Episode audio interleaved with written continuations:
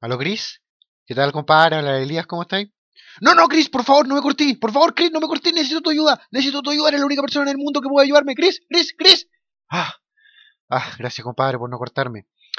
Chris, weón, no voy a creer lo que me pasó. Estaba el otro día trabajando en mi oficina, aquí en el segundo subterráneo de glitch.cl, preparando el podcast que tengo que grabar.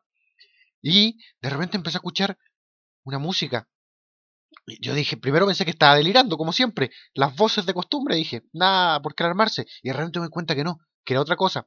Salgo de mi cuchitril, eh, empiezo a caminar por el pasillo del subterráneo, empiezo a meterme en las bodegas que hay hacia el fondo, eh, donde Leo Salaina se esconde a sus esposas muertas, etcétera, seguí caminando hacia el fondo, hacia el fondo del subterráneo, y de repente vi una puerta que estaba cerrada, aparentemente, pero yo la abrí y habían puras cajas viejas y la música venía de una de esas cajas. Me acerco a una de las cajas, la abro y ¿qué me encuentro adentro, Chris? ¿Qué me encuentro adentro? Una ranita. Una ranita, Chris. Y de repente yo lo quedo mirando a la ranita y digo, va, ¿qué es una ranita viva en una cajita? Y de repente, y esta es la parte que no me vaya a creer, compadre, la caja sal, la rana salta sobre la caja, se pone un sombrero de copa y empieza a cantar, te lo juro. Na na na na na na na na na. No, Chris, si no te estoy no estoy jugando, hombre, te estoy diciendo, te estoy asegurando. ¿Qué hice yo? Tomé la rana, la metí dentro de la caja y subí los 27 pisos hasta que tiene la torre de glitch.cl hasta la oficina de Leo Salainas, el malvado líder de la junta de accionistas de la página.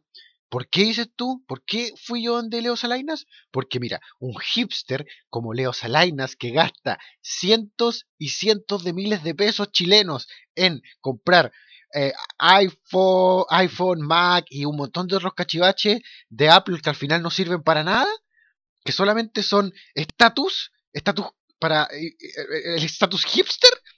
Yo dije, si alguien va a valorar una rana que canta, es el señor Salainas. Y dije, oye, don Leo, mira lo que le traigo. Le puse la rana para que le cantara y no le cantó. Salainas me echó de una patada de su oficina. Bajé un piso, el piso 26, y fui a la oficina de Roberto Miranda, Bobby Looking, el brand manager de la página. Le dije, Roberto, compadre, podemos hacer negocios con la rana que canta. Le puse la rana. Nada, compadre, la rana tampoco cantó. Bueno, ahí bajé 25 pisos, fui al primer piso donde Gere tiene su oficina ahí al lado del armario del conserje, para por último mostrarle la rana que canta, para que alguien me creyera. Y, y tampoco cantó. Gere también me echó de su oficina. Y ahora bajé a la mía y te llamé a ti, Chris. ¿Por qué? Porque yo estoy seguro, seguro que alguien con tu talento va a saber apreciar a la, a la rana que canta. Después de todo, tú tienes un título en. Algo en música, ¿cierto? No, no, no, no se quise molestar, Chris. No, no. Chris, tú eres músico, tú eres licenciado en música, tú vas a apreciar la rana que canta. Por favor, ven a ver mi sapo que canta, Chris. ¿Aló, Chris? ¿Chris? Me colgó, weón. No importa. Ranita, ¿por qué no le cantas a la gente del público de mi podcast el tema, el temita introductorio del podcast de hoy que va a hablar de los Looney Tunes? Ranita. Ranita.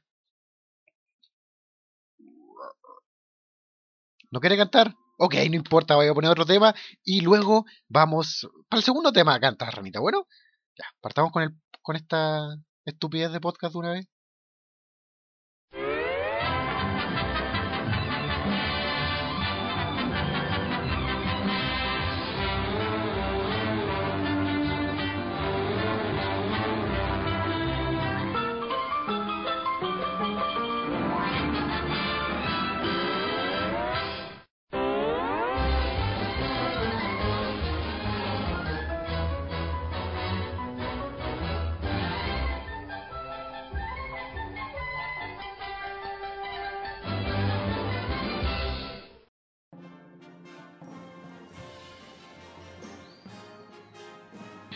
Hola chicos y bienvenidos a un capítulo más del Rincón Nostálgico de Elías. ¿Por dónde? Por los parlantes de glitch.cl. Obviamente, ¿por dónde más? Grupo de estúpidos. Eh, bueno, por la canción, el temita que escucharon al principio del podcast, ya sabrán cuál es el tema que vamos a tratar el programa de hoy. Los Looney Tunes y los videojuegos que yo jugué relacionados con ellos. Eh, Bueno, para empezar, que levante la mano el que no conoce a los Looney Tunes. O que no sepa de lo que estoy hablando. Ya, los que levantaron la mano, compadre, quiere decir que han estado los últimos 80 años viviendo debajo de una piedra. No, a ver, 80 años, sí, más o menos. Eh, claro, de hecho, justo 80 años. Eh, vamos con un poco de historia. Antes de comenzar a hablar de los Looney Tunes, los Looney Tunes van de la mano de qué? De Warner Bros. Esa gran empresa de la que ya hablé anteriormente, cuando hablé de los videojuegos de Disney, también cuando hablé de Animaniacs, Animaniacs y los videojuegos relacionados con ellos. Pero, en fin, we are going to back in time. ¿A dónde? A 1918, cuando se formó la Warner Brothers como propiamente tal. Esta eh, empresa fue fundada por cuatro emigrantes de Polonia, los Wonskulaser. No sé si se pronuncia así. Wonskulaser. Wonskulaser. Bueno, los polacos dentro de nuestro escucha podrán corregirme. Estos eh, cuatro hermanos fueron los que luego fueron conocidos como los hermanos Warner, los verdaderos, no los de Animaniacs. Eh, Harry, Albert, Sam y Jack Warner. Ellos comenzaron con The Warner Brothers. Eh, al principio era una empresa más que nada que se dedicaba a la proyección y a, la, proyección de cintas y a, la organización de espectáculos. Y luego se terminó, se convirtió en la productora que todo el mundo conoce hoy día. Eh, las caricaturas de la Warner eh, comenzaron en el año 1931 y el primer personaje de Warner fue el primer personaje popular, por lo menos fue Bosco. Yo sé que la mayoría de ustedes quizás no conozcan a Bosco o creen que no lo conocen. Bosco era una especie de monito, de hecho una especie de caricatura un simio, que como dije la mayoría de ustedes no conocen y algunos piensan que no conocen, pero si son fans de los, de los Tiny Toons, eh, recordarán que en un capítulo Baxter y Baxi Bonnie, sin parentesco, eh, intentaban... Eh, encontrar las películas perdidas de una caricatura que había sido olvidada. Y esa caricatura olvidada era Bosco, esta especie de simio. Eh, la cosa es que la Warner perdió los derechos sobre Bosco porque su creador se fue a trabajar para la MGM. Entonces lo reemplazaron por otro personaje, Body, que también la mayoría de ustedes no debe conocer.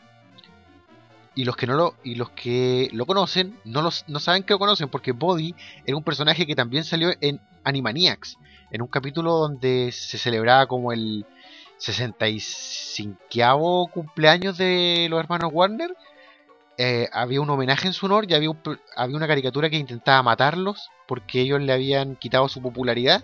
Bueno, esa caricatura es Body también, que era una especie de niñito, niñito chillón. Esto pasó en el año 31 y las primeras caricaturas de los, de los Tiny Toons, no, los Looney Tunes eran más musicales que los que se convirtieron después. De hecho, eran más números musicales que, historias más desarrolladas. Esto cambió en el año 1936, cuando se creó el primer gran personaje popular en la actualidad de Warner, que fue eh, Porky P. Porky, el chanchito Porky. Eh, eso, es todo, amigos. De hecho, eh, nació antes que Lucas, que fue creado en el 37, y que Box Bunny, que fue creado en el 40. Porque fue como la primera eh, gran imagen reconocible de los estudios Warner haciendo caricaturas. Que como ya dije, o en realidad no recuerdo si lo dije, comenzó en 1931 la producción de eh, eh, caricaturas. Bueno, y así a la larga, Warner fue creando estos personajes, estas celebridades animadas, que siguen vivos hasta la actualidad, como Elmer Fudd, el cazador que. Elmer Gruñón, Elmer Gruñón, como fue traducido en Latinoamérica qué feo. Me gusta, prefiero el apellido Foot o Foot. Así que se pronuncia Foot. En fin, Elmer Foot, el cazador, eh, Yosemite Sam, que acá fue traducido como eh, Sam Bigotes. También prefiero el nombre en inglés, Yosemite Sam. Eh, Silvestre, Tweety, Pepe Le Pew, Pepe Le Pew. Yo conozco en el lugar donde trabajo, en el call center, hay muchos Pepe Le Pew, pero Mejor no lo digo, aunque en realidad nadie del call center escucha este programa. En fin, y Wiley Coyote, y el Correcaminos, Marvin, el Marciano, etcétera. Así se fueron creando eh, todos estos personajes durante los primeros años de eh, la Warner Brothers eh, Animation. Así se llamaba, Warner Brothers Cartoon. Warner, Brothers Cartoon se llama eh, la, la, la, subsidiaria de Warner que crea estas caricaturas, que al principio fueron eh, producidas para el cine, entre 1930, incluso hasta 1969, eh, los, los, cortos animados de la Warner eran producidos para el cine. Todos esos cortos que vieron ustedes con Porky, con Box Bunny, etcétera, eran hechos para la pantalla grande, el celuloide. Y luego, en, los años 50, eh, se empezaron a hacer los cortos recién para la televisión. De hecho, recuerdo una anécdota, bueno, no una, una, anécdota, sino un detalle que la mayoría de los originales, los celuloides originales de, de la Warner, se perdieron en un incendio. De hecho, recuerdo que salía en un comercial de televisión esa historia. En fin. Y las caricaturas de, de la Warner fueron precedidas por eh, ya su, su paso a la pantalla grande, pero en, en películas extensas, como en Quién engañó a Roger Rabbit o ah, Looney Tunes, Back in Action, Space Jam, con el gran Michael Jordan. Bueno, no, no, sé por qué digo gran Michael Jordan, sí. Bueno, por su estatura, claro. Pero la verdad yo no soy fan del básquetbol. Y de hecho en la actualidad eh, todavía estas caricaturas siguen vivas. Por un lado, gracias a lo que los gringos llaman las reruns, las repeticiones de estas caricaturas, que son principalmente transmitidas en Estados Unidos por el Cartoon Network y Nickelodeon, y gracias a los productos que aún se siguen eh, manufacturando, como por ejemplo, bueno, hace, hace un harto tiempo atrás en realidad estaban los misterios de Silvestre Violín, o la serie de del Pato Lucas, que es la que interpretaba el personaje Doc Doyers, que igual era un personaje que interpretó en los cortos animados de los 40 y los 50. Eh, de hecho, ahora hay una caricatura actual de, los Tiny Toons que se llama eh, de, donde los Looney Tunes, otra me equivoqué, eh, The Looney Tunes Show, que es contemporánea y actual ahora del 2010, 2011. Pero bueno, todos ustedes conocen los cortos animados a los que me refiero cuando hablo de los cortos que se produjeron entre los 30 y los 50. Los primeros eran blanco y negro. Y como dije, de hecho eran protagonizados por otros personajes quizás que después pasaron a ser secundarios como Porky. Porky fue un gran personaje de las primeras caricaturas de, Warner y su personalidad, su personalidad era distinta. Porque el, Porky actual es como más tímido, quizás y no es, como el Winner. En cambio, el, el Porky de las primeras caricaturas eh, sí era como el Winner. De hecho, cuando se creó el Pato Lucas después en el 37 y hacían caricaturas juntos, al principio como que Porky siempre le ganaba a Lucas. Eh, bueno, después vino la Segunda Guerra Mundial y la mayoría de estos personajes fueron iconos durante la Segunda Guerra Mundial. De hecho, se produjeron eh, varias películas exclusivamente para los soldados como propaganda, eh, pro guerra y pro Norteamérica. Y eso es lo curioso, que las caricaturas en esa época no fueron controversiales por mucho humor que tuvieron, humor político, humor social y mucho eh, estereotipo, estereotipo racial. Eh, por ejemplo, Lucas, en muchos sentidos, es un estereotipo de una persona afroamericana. Speedy González, del mexicano. Y también hay otra cosa que los gringos llaman, o sea, en todas partes lo llaman, de hecho, lo políticamente incorrecto y personajes como Porky luego fueron definidos como políticamente incorrectos porque eran una burla constante a la tartamudez. O sea, para nosotros no significa nada. Y de hecho acá en Chile probablemente ni nos dimos cuenta, pero en Estados Unidos, eh, digamos, alrededor de los años 90, se comenzó a analizar este fenómeno y muchas de estas caricaturas fueron censuradas. Por ejemplo, Speedy González, que en Estados Unidos se llama Speedy. Acá le decían Speedy, y allá Speedy como Velocis, Velocito, Velocito González, como Speedy, en fin, eh, fue baneado en Estados Unidos sus caricaturas desde el año 1999 al 2000 por supuestamente, según los gringos, eh, representar de manera fea el estereotipo de lo que es ser mexicano. Y durante todos estos años, del 99 al 2002, no se transmitían caricaturas ni material de la Warner en el que saliera Spiri González. Eh, de hecho, Spiri González tiene un, juego muy divertido que se llama Spiri González y los gatos bandidos, pero de él voy a hablar en el segundo bloque. ¿Y qué pasó? Que al final fue el mismo pueblo mexicano el que defendió a Spiri González. Representantes de los mexicanos dijeron, Oye, compadre, si nosotros no tenemos nada contra Spiri González, nos encanta. Bueno, no creo que lo hayan dicho así como chilenos. De hecho, lo que, vienen lo que deben haber dicho fue algo así como: ¡Ey, cuate! que, que es muy chido Spiri González, ¿no? Mi, mi, mi, cuate. No sé cómo imitar a los mexicanos en realidad. Bueno, la cosa es que al final Spiri González volvió. Eh, el gallo Claudio, quizás por su versión en latinoamericana no se habrán dado cuenta, pero en su versión en inglés habla como el típico eh, sureño. Entonces también era eh, comparado eso con un estereotipo negativo, como el sureño racista. O como dije, porque el tartamudo, silvestre, que también en su versión en su versión norteamericana también Silvestre tiene como un impedimento del habla un poco notorio también no, es que es tartamudo pero como que se traba al, hablar eh, de hecho hay una caricatura que se llama eh, The Scarlet Pumpernickel, que búsquela en YouTube, en el que se juntan como los tres de la Warner que tienen los peores impedimentos del habla, que son Porky, Lucas, que escupe el hablar, y Silvestre, y protagonizan una caricatura que es como una parodia al zorro o algo así. Y es gracioso porque cada vez que cualquiera de los tres pronuncia The Scarlet Pumpernickel, que es así como la zorra con la pronunciación. Pero en fin, oye, la cosa es que todas estas caricaturas eran parte de los eh, Looney Tunes. Los Looney Tunes fue una serie que, que produjo una serie animada de la Warner que se produjo con todos estos cortos animados. Que de cierta manera el nombre Looney Tunes era un, no sé si robo o parodia, pero estaba directamente relacionado con el nombre de Silly Symphonies, que era eh, los, cortos animados que hacía Walt Disney. ¿Cachai? Silly Symphonies es como sinfonías tontitas. Y Looney Tunes, que era la versión de la Warner, era como tonadas, tonadas loquitas. Tonadas loquillas. Bueno, y al mismo tiempo que se producía eh, Looney Tunes, también estaban los otros cortos de la Warner, que eran los de Merry Melodies.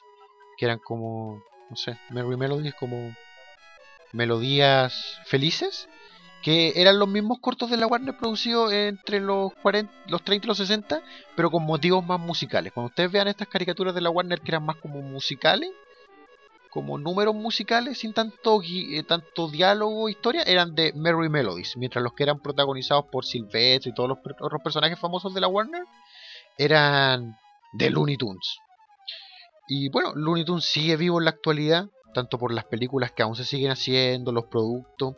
Es algo que me gusta mucho, que por ejemplo eh, eh, el Pato Lucas, Daffy Duck, protagonizó en los 50 estos cortos animados que eran de Doc Doyers, que Doc Doyer del siglo 24 y medio, que era una especie de parodia Flash Gordon, y que después, ahora a principios del 2000, con ese mismo material se haya hecho una serie completa, que es muy buena, búsquenla, eh, Doc Doyer en el siglo 24 y medio.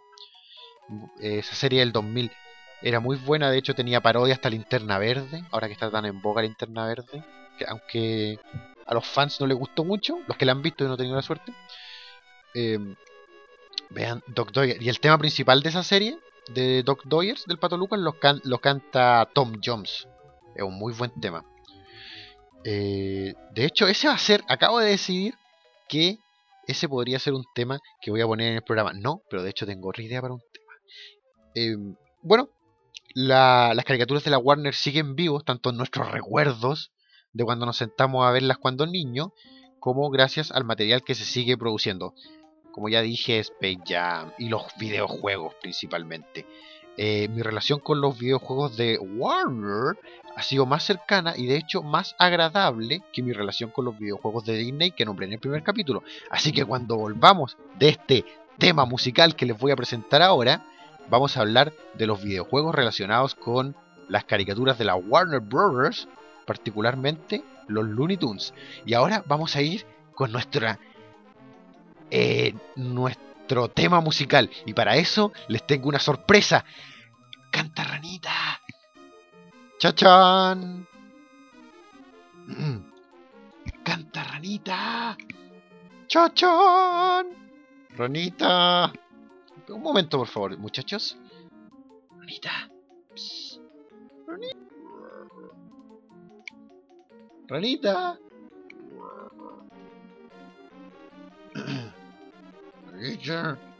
Bueno, eh, vamos a ir con el tema musical. Voy a tener que improvisar algo, lo que la idea original que tenía. Y volvemos con la segunda parte de este capítulo de Recuerdo Nostálgico Elías, aquí por los parlantes de glitch.cl. Bonita.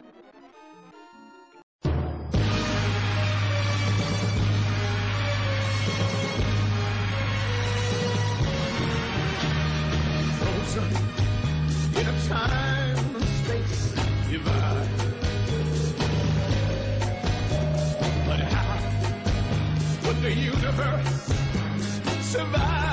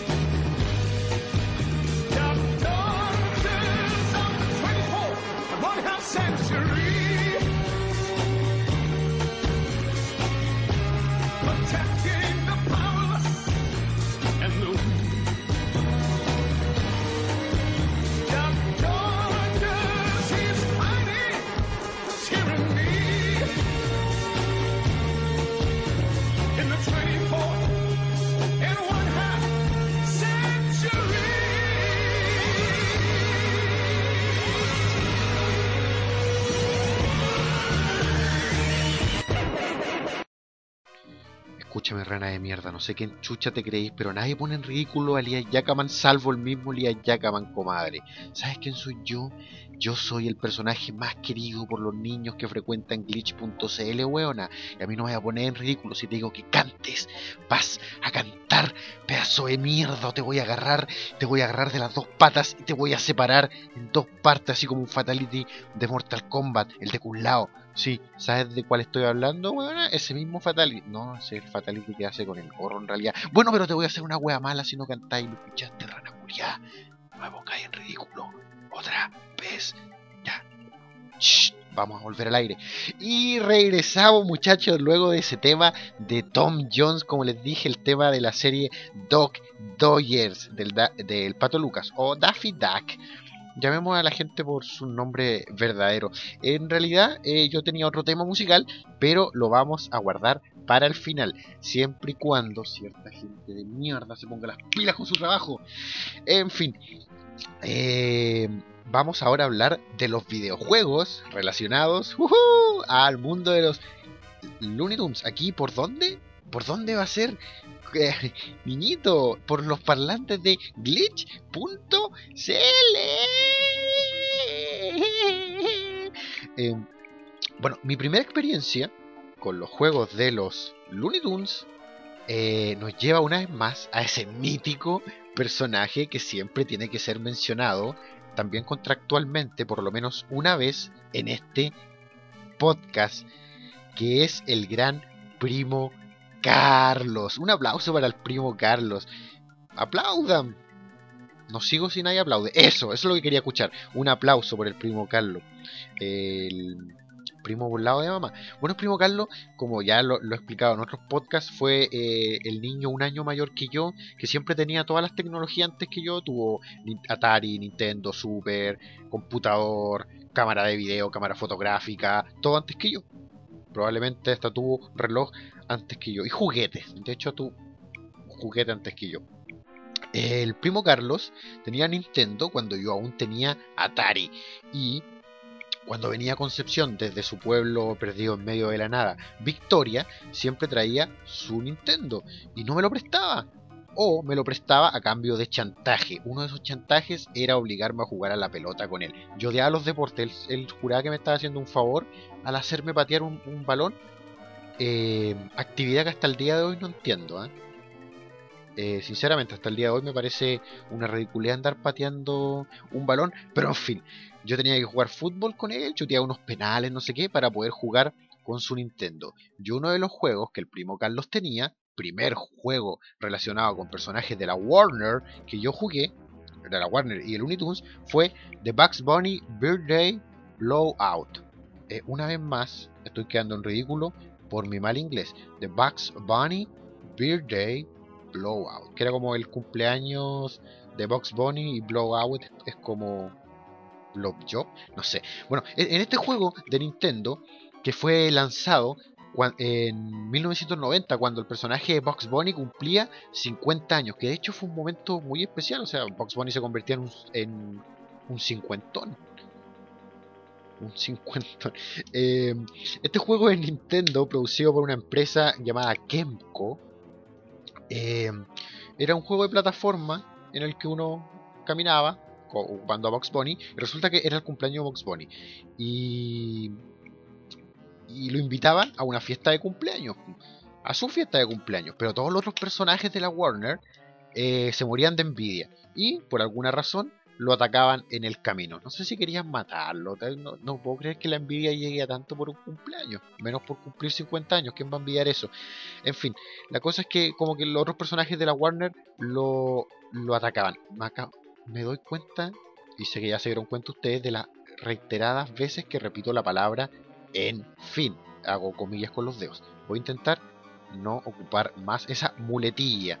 En el mundo audiovisual llamamos a esas frases reiterativas muletillas. Eh, el- bueno, en el juego de Box Bunny, Box Bunny quería ir a su fiesta de cumpleaños y lo atacaban los otros personajes de la Warner. Eh, eh, estaba el Pato Lucas, estaba el Gallo Claudio, que me gusta mucho su nombre en inglés. Eh, Forgon. Eh, Forgon. Fellow. No, ¿cómo es? En realidad me gusta tanto que no, no es el nombre de, del Gallo Claudio en inglés. el nombre del Gallo Claudio en inglés es Foghorn Leghorn. ¿Ven? ¿Cómo no van a amar un nombre como ese? En fin, dije en fin, ¿vieron? Eh, el juego era muy fácil, tan fácil que mi primo Carlos lo terminó. De hecho, creo que es el primer juego que vi a alguien terminar de principio a fin. Peleas con, contra Pepe Le Pew, el demonio Tasmania, el personaje final. Nunca entendí por qué en la portada del juego salía el Chancho Porky si no era un personaje. Salía el Coyote, eh, el- eh, Elmer, Sam, hasta con Piolín había que pelear. Un Piolín un poco grande y cabezón. De hecho, le llegaba como a la mitad a Box Bunny. Silvestre, Silvestre salía en una tabla de skate, nada que ver, pero en fin, estaba en el juego. Y el juego era muy fácil, yo vi a Carlos terminarlo y siglos después, siglos, me refiero hace un año atrás, yo recordé que existía este juego y lo jugué en el emulador de Nintendo. Me refiero a la copia de seguridad de Nintendo. Y lo terminé y me di cuenta que era muy fácil. Los que no conozcan este juego lo pueden, pueden conseguir la copia de seguridad o pueden eh, ver el capítulo de Angry Video Game Nerd en internet donde James Rolfe juega este juego y lo recuerda. Eh, divertido según yo, a pesar de ser muy fácil, algunos lo encuentran difícil y malo, hay un gusto y para todo. Pero ese fue mi primer juego de los Looney Tunes. Mi segundo juego ya fue en la época del Super Nintendo y era Road Runners Dead Valley Rally. que es como Correcaminos, el rally en el Valle de la Muerte, esa sería la traducción. Eh, un juego de Super Nintendo del 92, en el que uno manejaba el Correcaminos, mientras en un juego muy al estilo de Sonic. Esos juegos en los que esos juegos en los que correr y llegar al final de la etapa es más importante que cualquier otra cosa. Tú manejabas el correcamino mientras tenías que esquivar las múltiples trampas del coyote. Eh, principalmente por etapa, el coyote en una modalidad distinta te atacaba hasta que llegabas al final, tenías que repetir eso tres veces. Y al final peleáis con el coyote en un modo de jefe. Por ejemplo, para explicarlo de alguna manera, en el primer nivel eh, uno escapaba del ocupando el correcamino del coyote que ponía distintas trampas. Y en la tercera parte ya peleabas con él como un jefe en el que estaba manejando una catapulta. Mi etapa favorita era eh, una que transcurría en una especie de tren, un tren de un circo, en el que al final peleaba con el coyote que manejaba una locomotora mientras tiraba bomba y otras cosas. la, la, cosa es que estaba lleno de referencia a las caricaturas, era un juego muy fiel a las caricaturas del coyote de Wiley, Coyote y el Correcamino. Muchas personas creen erróneamente que el personaje se llama Willy E. Coyote y en realidad se llama Wiley Coyote. Porque cuando tú juntas el nombre Wild con la, letra E, la supuesta inicial del segundo nombre, como Wiley, que es como salvaje. Wiley. En fin. Em, dije en fin de nuevo. ¡Chin! vayan marcando en su. Ya, de hecho, concurso. El que marque todas las veces que uso esa muletilla se gana premio sorpresa. Vamos a tener un premio para el que haga el marcador de todas las veces que ocupé esa muletilla en el programa de hoy. Em, me gustaba el juego porque eh, era muy calcado las caricaturas. De hecho, uno veía el principio de cada eh, pelea contra un jefe. te mostraban el, plano, este, este típico plano azul el blueprint de la trampa que ponía el coyote. Y tenía los puntos débiles donde tú como jugador tenías que atacar. Era muy divertido. Y al final la última etapa era en el futuro y peleabas con un robot gigante del coyote. Y el coyote era el típico final de, las caricaturas. Pues caía por un barranco. Esa... Esa caída desde arriba. Bueno, así terminaba el juego más o menos. Eh, gran juego de Super que yo arrendé. Y no lo terminé cuando lo arrendé. Llegué a la última etapa, llegué al último jefe y no lo terminé. Y años después tuve que conseguirme la copia de seguridad para sacarme de encima la obsesión de no haberlo terminado. Luego está el primer juego de los Looney Tunes que fue mío. Daffy Duck de Marvin Mitchell. Que era eh, un juego basado en estas aventuras del Pato Lucas como Dog Doyers, esta parodia a Flash Gordon en el siglo 24 y medio.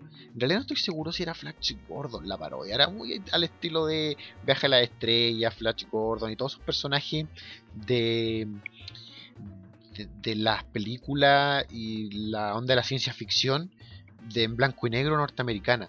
Me refiero a los 30 y los 40, tan obsesionados con la ciencia ficción los, gringos y el viaje a la luna y toda esa tontera. La exploración espacial en los 50 también. Bueno, eh, Daffy Duck, el juego de Marvin Mission, era el Pato Lucas como Doc Doyers. Eh, intentando detener los planes de Marvin el Marciano. De, distintos planes de Marvin el Marciano. Generalmente, ustedes cachan, destruir la Tierra. Marvin el Marciano siempre quería destruir la Tierra porque le obstruía la visión a, la visión. Me acuerdo que como que le obstruía la visión en su telescopio para observar no sé qué cosa y por eso Marvin el marciano quería destruir la Tierra. El juego que fue mío, recuerdo, creo que es uno de los juegos más baratos de Super que vi nuevo. Ahora los juegos de Super los compran a 300 pesos ahí, eh, junto a su prostíbulo favorito. Pero en esa época, un juego de 15 lucas, 15 lucas fue lo que me costó eh, eh, Daffy Duck de Marvin Mission, era muy barato. Yo encuentro que era barato comparado con los otros juegos que costaban 20, 30, 40 mil pesos en esa época. Eh, el control del juego era muy difícil. A mí particularmente me costaba como estabilizar el personaje, como que saltaba y... no sé. Pero tenía una gran variedad de armas y era un juego un pelín difícil, lo suficientemente difícil para mantenerte enganchado harto tiempo y también gráficamente muy fiel a los personajes. Y además en la última etapa hay un cameo de, lleno de celebridades de los Looney Tunes, así que bacán. Luego tuve la oportunidad de jugar, gracias a un arriendo, Bugs Bunny Rabbit Rampage, que otro de los juegos de los Looney Tunes que recomiendo de Super Nintendo. De hecho, todos los juegos que estoy nombrando los recomiendo. Eh, ah, por ahora. Ya voy a nombrar un par de juegos un poquito malos. Pero también los recomiendo porque también es muy fiel a la caricatura. Bugs Bunny de Rabbit Rampage. Está basado en esa caricatura, ese corto animado en el que Bugs Bunny es como atormentado por un dibujante que siempre dibuja cosas como para molestarlo. De hecho, hay una caricatura de Lucas que igual. Eh, está basado en ese corto animado el juego completo. Y el- transcurre el juego por di- distintos eh, caricaturas como recordables de, de Box Bunny. Cuando, por ejemplo, pelea con un toro, cuando pelea con un boxeador. Una, etapa muy relacionada con los cortos que tenía con Elmer Fudd. Y al final el último jefe es Lucas. Lucas en sus modalidades más famosas, una de ellas Doc Doyers, la otra cuando Lucas es como Robin Hood y cuando Lucas es un vaquero. Esos tres personajes son los jefes finales de Bugs Bunny Rabbit Rampage, que bastante gracioso, cada nivel tenía un nombre como ridículo, era como nivel 1, nivel 7, nivel ecuación, raíz cuadrada de x a la x más. Pero a pesar de que muchas personas encuentran eh, este juego eh, quizás el mejor que salió de los Looney Tunes para Super Nintendo, el personal favorito mío y que yo considero el mejor, por lo menos de los que tuve oportunidad de jugar en esta consola, fue Looney Tunes B-Ball de 1995, que era un juego de básquetbol protagonizado por eh, ocho de los personajes más famosos de Looney Tunes: eh, Bugs Bunny, el Pato Lucas, el Demonio de Tasmania, Elmer, Silvestre, Wild y Coyote y Yosemite Sam, que hacían eh, parejas, equipos eh, de dos jugadores y, pelea y peleaban, no, no peleaban, jugaban básquetbol. Tenía varias cosas llamativas este juego. Primero, nunca entendí por qué la pelota era un perro. Cuando la pelota se soltaba a veces, ningún personaje la tenía en mano, se convertía en un perro y ladraba y había que atraparlo. Eh, era bien divertido el juego porque eran los personajes clásicos, pero con vestuario como deportivo de básquetbol. Silvestre usaba una, un jockey hacia atrás, eh, Lucas una polera, una camisa hawaiana, Box Bunny como un uniforme de basquetbolista, etcétera. Y los personajes tenían la, iban recolectando diamantes que salían en la cancha a modo de moneda, no sé, salían del piso, ¡rup! Y uno los recolectaba y podía hacer poderes. Cada personaje tenía como ataques distintos. Algunos eran ataque directo hacia los otros personajes, otro eran ataque hacia el que portara el balón o, una, o un tiro especial para intentar anotar los tres puntos en el aro del equipo contrario. Eh, un juego de básquetbol bastante ágil, divertido. Una de las cosas eh, especiales que tenía dentro del Super Nintendo es que era para cuatro jugadores simultáneos. Claro, si tenías el adaptador y podías comprar los cuatro control, controles. ¡Controles! De hecho, es uno de los pocos juegos de Super Nintendo que yo conozco que de verdad era para cuatro jugadores junto a los Bomberman y otros más. Eh, lo que me gustaba del juego era precisamente eh, uno, que lo de las cuatro, los cuatro jugadores era llamativo para la época. Y dos, que veía a los personajes haciendo estas locuras típicas de los Looney Tunes. Pues Silvestre sacaba un control remoto, lo activaba y caía un yunque sobre el personaje que. sobre el personaje que llevaba el balón. Eso es de caricaturas. Eh, lo horrible que tenía el juego, que no era suficiente como para que no me gustara, pero sí era bastante tedioso, era que a pesar de que se supone que los partidos iban ocurriendo en distintas partes de Estados Unidos, eh, el lugar era el mismo, la cancha era la misma, era como una cancha de barrio, así como esta- la- una cancha que, imagínense una cancha a, a lo de Brooklyn, por ejemplo, o del Bronx, como una cancha en, en medio de la calle, así era, en un barrio, así era la cancha, y era el, el único escenario una y otra vez. La música creo que habían como tres o cuatro eh, tonadas distintas que sonaban en los partidos. Y era. En ese sentido, el juego fue poco creativo. Tener una galería tan extensa de personajes. eh, de los que nombré siete nomás me faltó Marvin el marciano. Marvin, Mar- Marvin el marciano también era un personaje. Eh, una galería de personajes tan extensa, poderes distintos, tan divertidos, pero que no hayan variado en, en, en la cancha. Es como que todos los Mario Kart tuvieran la misma cancha o un solo circuito.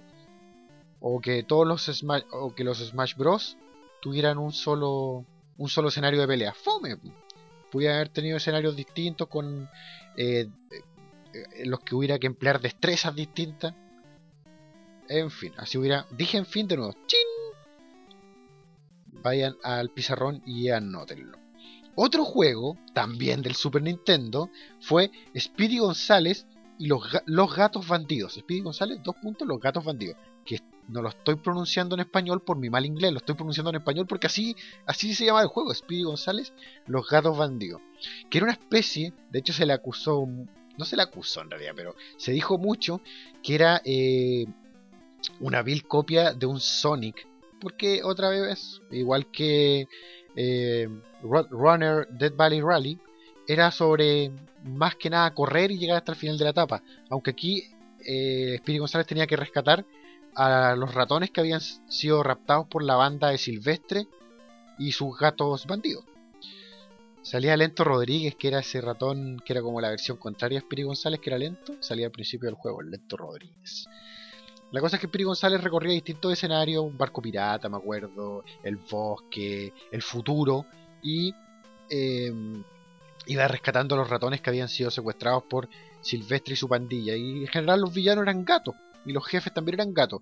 Lo estúpido, yo terminé ese, lo arrendé y terminé ese juego en un día, pero lo más estúpido y tonto, que todavía no entiendo, es que Silvestre, que era anunciado durante todo el juego como el villano principal, al final tú no peleabas con él, te encontrabas de frente y lo correteabas, lo perseguías. Y así creo que corrían los créditos al final mientras tú perseguías a Silvestre como Spiri González. Y nada, nunca peleaste con Silvestre. Silvestre. Eh, hubieron juegos de los Looney Tunes. Hay juegos de los Looney Tunes que no salieron para el Super Nintendo. No quiero que piensen que es de la única consola que hablo. Eh, por ejemplo, estaban los de Game Boy, que eran Looney Tunes eh, Crazy Castle, que en, los que Box Bunny tenía que recorrer como distintos puzzles y laberintos enfrentándose a los personajes de, de los Looney Tunes, que nunca entendí por qué salían clonados. No, no pues, tú no llegabas a un laberinto y tenías que enfrentar a Silvestre. Llegabas a un laberinto y tenías que pelear como con 5 o 6 versiones distintas de Silvestre. Nunca me gustó eso. Eh, y habían otros referentes, como por ejemplo Looney Tunes Racing. Hubieron varios, hubieron para el Game Boy, para el Game Boy Color y también para el. Ah, esta otra consola, la que nadie quiere, PlayStation. PlayStation. Eran los típicos clones de Mario Kart con personajes de los Looney Tunes. De hecho, yo jugué uno de PlayStation, PlayStation 2, eh, en el que, por ejemplo, manejaban la, estas motos, estas como motos antigravitacionales que ocupaban los marcianos instantáneos de, de Marvin el Marciano. ¿Se acuerdan que Marvin el Marciano tenía como marcianos instantáneos que eran eh, cápsulas que metían agua?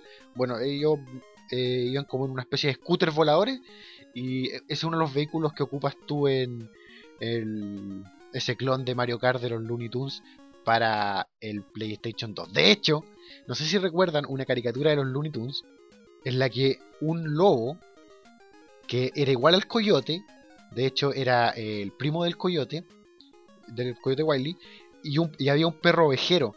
Y este lobo intentaba robar la, a la oveja y el perro siempre terminaba cazándolo o, y golpeándolo y al final era divertido porque llegaban como al trabajo y se saludaban. Hola Ralph, hola Sam. Y timbraban los relojes y empezaban con toda esta dinámica del lobo que intenta robar a la oveja y el perro que la rescata. Y al final le sacaba la mugre y, el- después termina el día y se despedían como si fueran compañeros de trabajo, timbraban los relojes y se iban. Bueno, esa caricatura también tiene un juego de PlayStation de, de estos personajes de Sam y Ralph, que eran el lobo y el perro ovejero. Ahora como esto acabo de improvisarlo, la verdad no busqué en Wikipedia cuál es el nombre de este juego. Así que búsquenlo ustedes, obviamente, si quieren jugar. También había un juego del demonio de Tasmania para PlayStation y también salió para Super, basado en la caricatura. ¿Se acuerdan de esa caricatura al principio de los 90? De Ven Tasmania. También había uno. Y era bien fome porque era como de avanzar hacia adelante, eh, esquivando cosas y golpeando enemigos. Muy al estilo de una de las etapas de Virtual Bar. Esa etapa de Virtual Bar en la que uno va como en una moto en un futuro post-apocalíptico a lo Mad Max esa etapa de Virtual Bar es como todo el juego del demonio de Tasmania eh, de Super Nintendo. Y e, ese en realidad es mi. mi. viaje mental a lo más profundo de mis recuerdos a los juegos de Looney Tunes que yo jugué siendo pequeño. Eh, como ven, no fueron muchos y la mayoría fueron de Super Nintendo. Pero no, casi digo la palabra prohibida. bueno, ahora los voy a dejar con un temazo, compadre. Se van a ir de poto. Les cuento.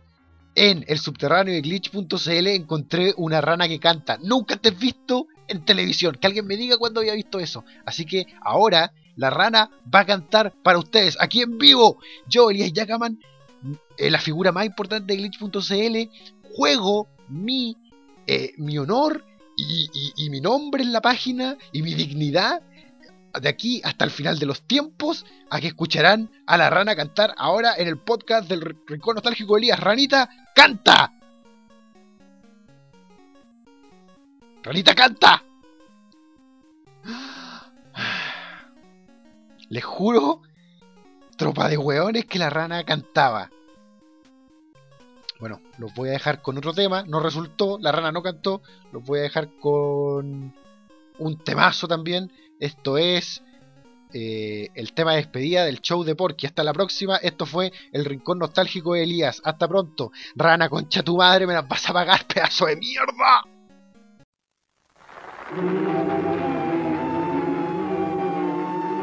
Eso, y es hora de que nos despidamos, amigos.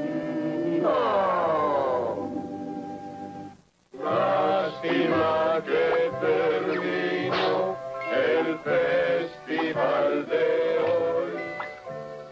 ¿Estás contento, Batracio maldito? Arruinaste mi carrera, pedazo de criatura escamosa. ¿Por qué no cantaste el podcast terminó y me humillaste? Me humillaste frente a Leo Salainas, frente a Roberto Miranda, frente a Gere. Bueno, no me importa que me haya humillado frente a Gere. Me humillaste frente a Chris, frente a Chris. Weón, el tipo que tiene su licenciatura en música. No, no te rías de Chris, rana maldita. Me humillaste frente a mis amigos, frente al público del podcast y no cantaste. Y ahora el podcast terminó y no cantaste. Y nadie me va a creer que estoy frente a una maldita rana que canta. ¿Qué vas a hacer, rana que canta? Dime, ahora que estamos solos, ¿qué vas a hacer?